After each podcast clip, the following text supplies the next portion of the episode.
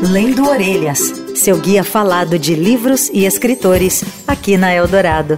Se não fossem as sílabas do sábado, de Mariana Salomão Carrara, foi o romance vencedor do Prêmio São Paulo de Literatura de 2023. Lançado pela Todavia no fim de 2022, o quarto romance da paulistana confirma o talento já demonstrado nas outras obras, que também foram premiadas e reconhecidas no meio literário. O mais recente trabalho de Mariana já apresenta alguns dos temas presentes na escrita dela, como a melancolia, a morte e o abandono, mas também a companhia, o humor e os encantos da sobrevivência do cotidiano. Para falar sobre o livro, melhor do que eu explicar para você, sempre é bom a gente chamar o autor. A Mari vem aqui e faz a nossa já famosa orelha do livro. Bom, o Não Fossem as Sílabas do Sábado é um romance que eu considero essencialmente sobre amizade entre mulheres, né? o, sobre esse vínculo da amizade como sendo um dos principais da nossa vida. Mas é, talvez isso passe até quase despercebido diante dos outros temas mais dramáticos que estão em volta, que são luto, né? uma tragédia muito, é, muito grandiosa que abre o livro, e é a partir dessa tragédia que essas duas mulheres se conhecem. São duas vizinhas, né, que perdem os maridos nessa tragédia, já na primeira página. E é a partir daí que se desenvolve a história, né? É uma amizade difícil por conta de detalhes aí desse acontecimento e é, uma delas, a narradora, né, narrado em primeira pessoa, tem dificuldade de acessar essa amizade inteiramente, mas os anos vão passando e vai começando a ficar evidente que elas são uma família, né? Então é sobre bastante essas duas mulheres e a maternidade solo que se desenvolve, né? Bastante enlutada também, então tem esses, essas dores. E como a Mari bem falou, uma tragédia absurda dá o início das ações no livro. A Mari comenta isso dentro da obra e dentro da sua literatura. Eu acho engraçado porque eu sou uma pessoa que, que tem essa paranoia, né, de cuidados com acidentes absurdos. Então, para mim, nem é absurdo. Eu realmente tenho muito receio da, dos acidentes assim de rua, né, do que pode acontecer. E o meu livro anterior, é Sempre a Hora da Nossa Morte também, que também foi finalista do Prêmio São Paulo e do Jabuti, é sobre isso. São várias mortes mesmo de uma pessoa que está pensando nisso o tempo todo, então ela está é, se lembrando dessas mortes que não aconteceram, enfim. Mas eu entendo que as pessoas achem absurdo, e de qualquer forma, eu acho que esse absurdo compõe um pouquinho do, do susto da personagem, né, da narradora. O mesmo susto que a gente leva de não achar que isso é possível ou de nunca imaginar essa, essa possibilidade, é o que ela fica paralisada ali. Então eu acho que ela fica chocada por muitos anos, né? Ela para, para nesse choque. É, os projetos de vida dela ficam interrompidos de uma forma que ela não consegue retomar, né? Não consegue reinventar esses projetos. Inclusive ela é arquiteta, né? Então eu gosto de colocar dessa forma como projeto. E eu, eu acho que o susto está aí também, né? De não esperar. E eu acredito que tem um pouco de inspiração no que eu estava temendo que acontecesse na minha vida na época, porque eu, eu vivia com ao lado de um vizinho de porta que tinha uma dependência aqui um médico, dependente de anestesia. Era uma situação muito séria e eu acabei tendo que intervir diversas vezes em pequenos focos de fogo, é, gás aberto e ele dormindo embaixo, né, já inconsciente. Então eu abria, ele já nem fechava a porta para eu ter acesso a isso. E eu morria de medo de, de sofrer uma imprudência, né? Ou uma, uma, até uma decisão. Teve dias que eu achei que ele podia ter decidido alguma coisa ali, que estava tudo fechado, as janelas e o gás.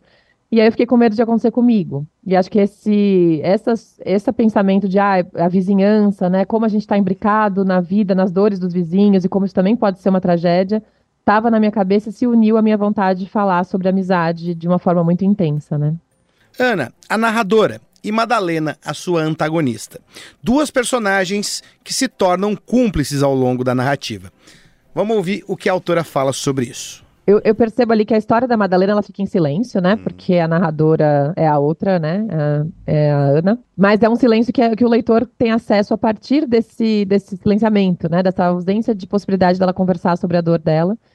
E também pela entrega absoluta que ela tem ali, na né? dedicação que ela fica para com a vizinha gestante, né, que foi deixada ali viúva, muito jovem e muito enlutada, sendo que as duas estão enlutadas, né? Então você percebe que um dos lutos é o exercício explícito dele, né, e a, é, se vê, né, se arroga esse direito, e o outro luto já está muito mais calado e, e, e tem uma culpa ali que vem tanto da outra, né, da Ana, quanto ela culpa a Madalena, como da, das culpas que a gente sabe que, que vêm espontâneas, né, que são terríveis.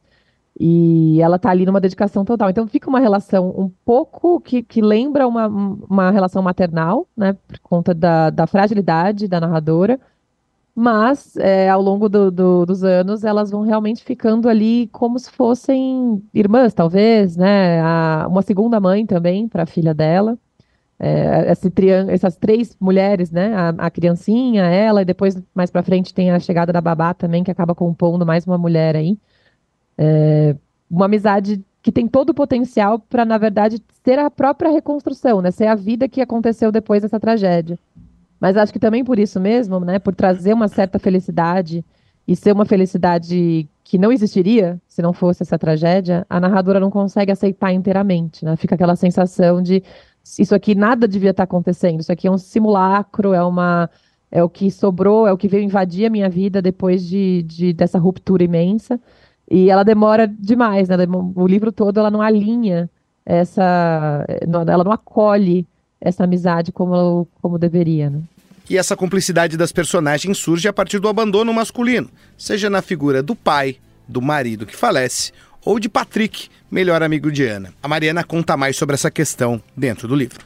É, o, o, abandono masculino eu acabo tratando bastante, não é nem intencionalmente, mas ao, ao falar da mulher, né, que é uma, um tema que eu acabo sem, é, inconscientemente tratando sempre, é, fala-se do abandono masculino. E acho que nesse livro eu elevei assim a um, a um patamar, porque eu já matei os homens de cara, para não ficar nenhum. E, e, e, há essa amizade também do Patrick que, que não suporta, né? Porque foi um luto muito difícil mesmo. Então é um luto que afasta, um luto que repele. Ela foi se isolando demais, né? Então só realmente sobraram as, a filha e a amiga, né? A nova amiga. E eu acho que eu trato bastante disso mesmo, porque a maternidade solo é uma realidade muito, muito forte para nós, né? Então, mesmo que eu não estivesse falando disso, a gente está falando disso, né? Então, aquela, aquela bebezinha nascendo no meio dessa dor toda é uma realidade da, da narradora, mas também é a realidade de muitas pessoas que não passaram por essa tragédia, passaram pela tragédia cotidiana de criarem as crianças sozinhas. Né? Então, acaba acontecendo esse tema. Uhum. E, e, é claro que é, é também sobre isso que eu queria falar quando eu quis falar sobre amizade entre mulheres. Porque poderia ser o nosso vínculo mais forte. E muitas vezes ele vai se perdendo, se esgarçando, porque o conjugal está ali sendo prioritário e o conjugal muitas vezes vai ser é, vai ser escanteado em algum momento. Né? Nós vamos ser abandonadas, nem que seja é, sem o abandono em si, mas pela solidão mesmo que, que esse ensimesmamento acaba provocando. Então acredito que esse tema da amizade eu não vou esgotar tão cedo e vou acabar trazendo várias mulheres ainda para a literatura unidas ou desunidas, mas assim, né, com esse forte amor entre elas, é, enquanto os homens estão desaparecendo. E os temas, como a morte, a melancolia, a solidão, não são exclusividades no trabalho mais recente da autora. Eu perguntei para ela como é que surge essa temática dentro dos livros dela. Vamos ouvir o que ela falou. Eu acho que eu falo bastante sobre morte mesmo por conta dos, desse meu pensamento obsessivo, né, que eu tenho bastante pavor. Eu tenho uma personalidade parecida com o meu, meu outro livro, né, é Sempre a Hora da Nossa Morte, Amém. E a narradora pensa muito nisso e acha que é possível evitar. Então, esse pensamento de, de culpa em relação a acidentes não evitados, ou tentativa mesmo de fazer com que a vida dure o máximo possível, que são controles ilusórios, né? Acabam dominando muito meu pensamento e vai refletir na minha literatura, porque acredito que é isso que a gente faz, né? A gente traz a visão de mundo, traz nossas neuroses. e eu acho que eu, eu, penso muito nas dores que advêm dessa perda, né? Da efemeridade da nossa vida. E por isso, ao, ao criar personagens, essa dor já está meio pronta para mim, de tanto que eu reflito sobre isso. Tem muita gente que me perguntou, nossa, mas quem você perdeu, né? Porque é, foi uma, uma, descrição que eu me identifiquei muito, pessoas que perderam pessoas muito próximas, né? E, e me ajudou. Teve gente que falou que ajudou para organizar os sentimentos do luto. E eu realmente tive a bênção de nunca ter uma perda dessas na minha vida.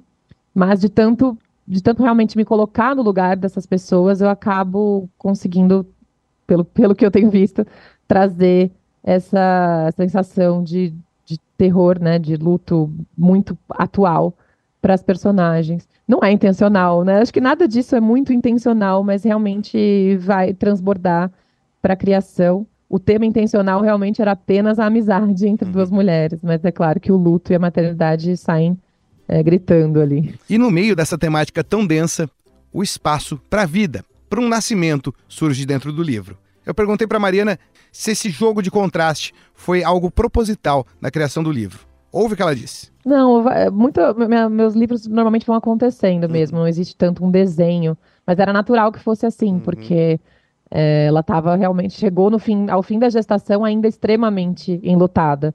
E é mais um componente de culpa, né, para essa nova mãe que vai surgindo, porque ela passa a infância dessa criança culpada por não sentir que ela está à altura dessa felicidade que foi esse nascimento, né? Uhum. Que ela não conseguiu readequar a expectativa de maternidade dela, que era muito idílica, era, era romântica, estava muito acolhida por aquele jovem marido e tudo mais. Então, cada sorriso que ela não dá, né, cada vez que ela vai na, tem aquela cena que ela está muito culpada porque a criança expressa uma felicidade muito forte de ver ela na festinha da escola. E ela pensou, ué, como é que ela pensou que eu não ia vir, né? E, assim, uhum. e, e, só de ter passado esse pensamento já é mais uma, uma dor. Então são uma somatória de culpas nessa maternidade também, que já é tão difícil de, de, de tocar, né? Uhum. E muito além, claro, de temáticas pesadas, como a gente vem falando aqui, a literatura da Mariana tem muito humor, tem um espaço para uma ironia fina e para uma espécie de humor que as pessoas talvez não estejam tão acostumadas. Eu pedi para ela comentar um pouco sobre isso. Ah, que legal. Olha, acho que é exatamente isso. Se eu puder me dar essa alegria, eu considero que, eu, que, eu, que é o que eu mais gosto de fazer, né? Drama, tristeza com a comicidade e a poesia por trás. E eu acho que o cômico está na, nas minhas narradoras mesmo. Os três últimos livros falam de morte, falam de solidão e, e, e dores mil, mas a narradora é, de certa forma, engraçada, por conta também do, do exagero ou da forma de ver o mundo muito melancólica, às vezes, às vezes é, excessivamente controladora, enfim, tem um tom ali que traz a graça. E acho que no caso dos sílabas foi possível pelo distanciamento, né? Embora ela ainda esteja muito dolor, dolorida, ela começa a narrar oito anos depois.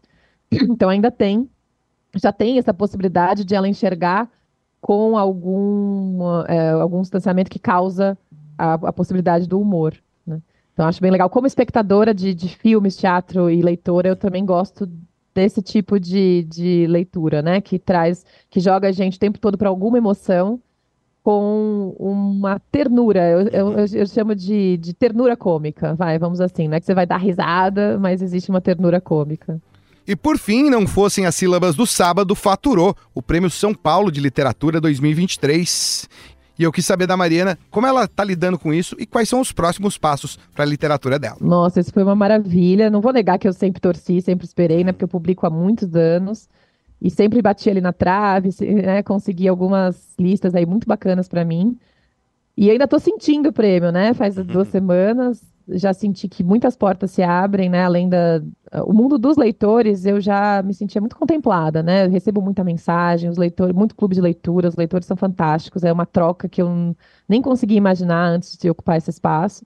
Mas acho que o prêmio é uma espécie de curadoria, né? Então existe algum campo aí da, de mídia e de, de, de dos pensadores literários que acaba se apoiando nos prêmios.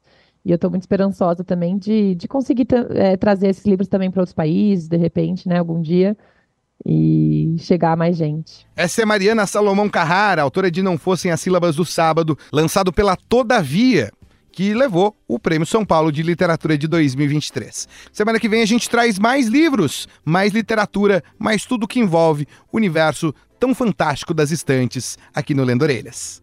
É semana que vem.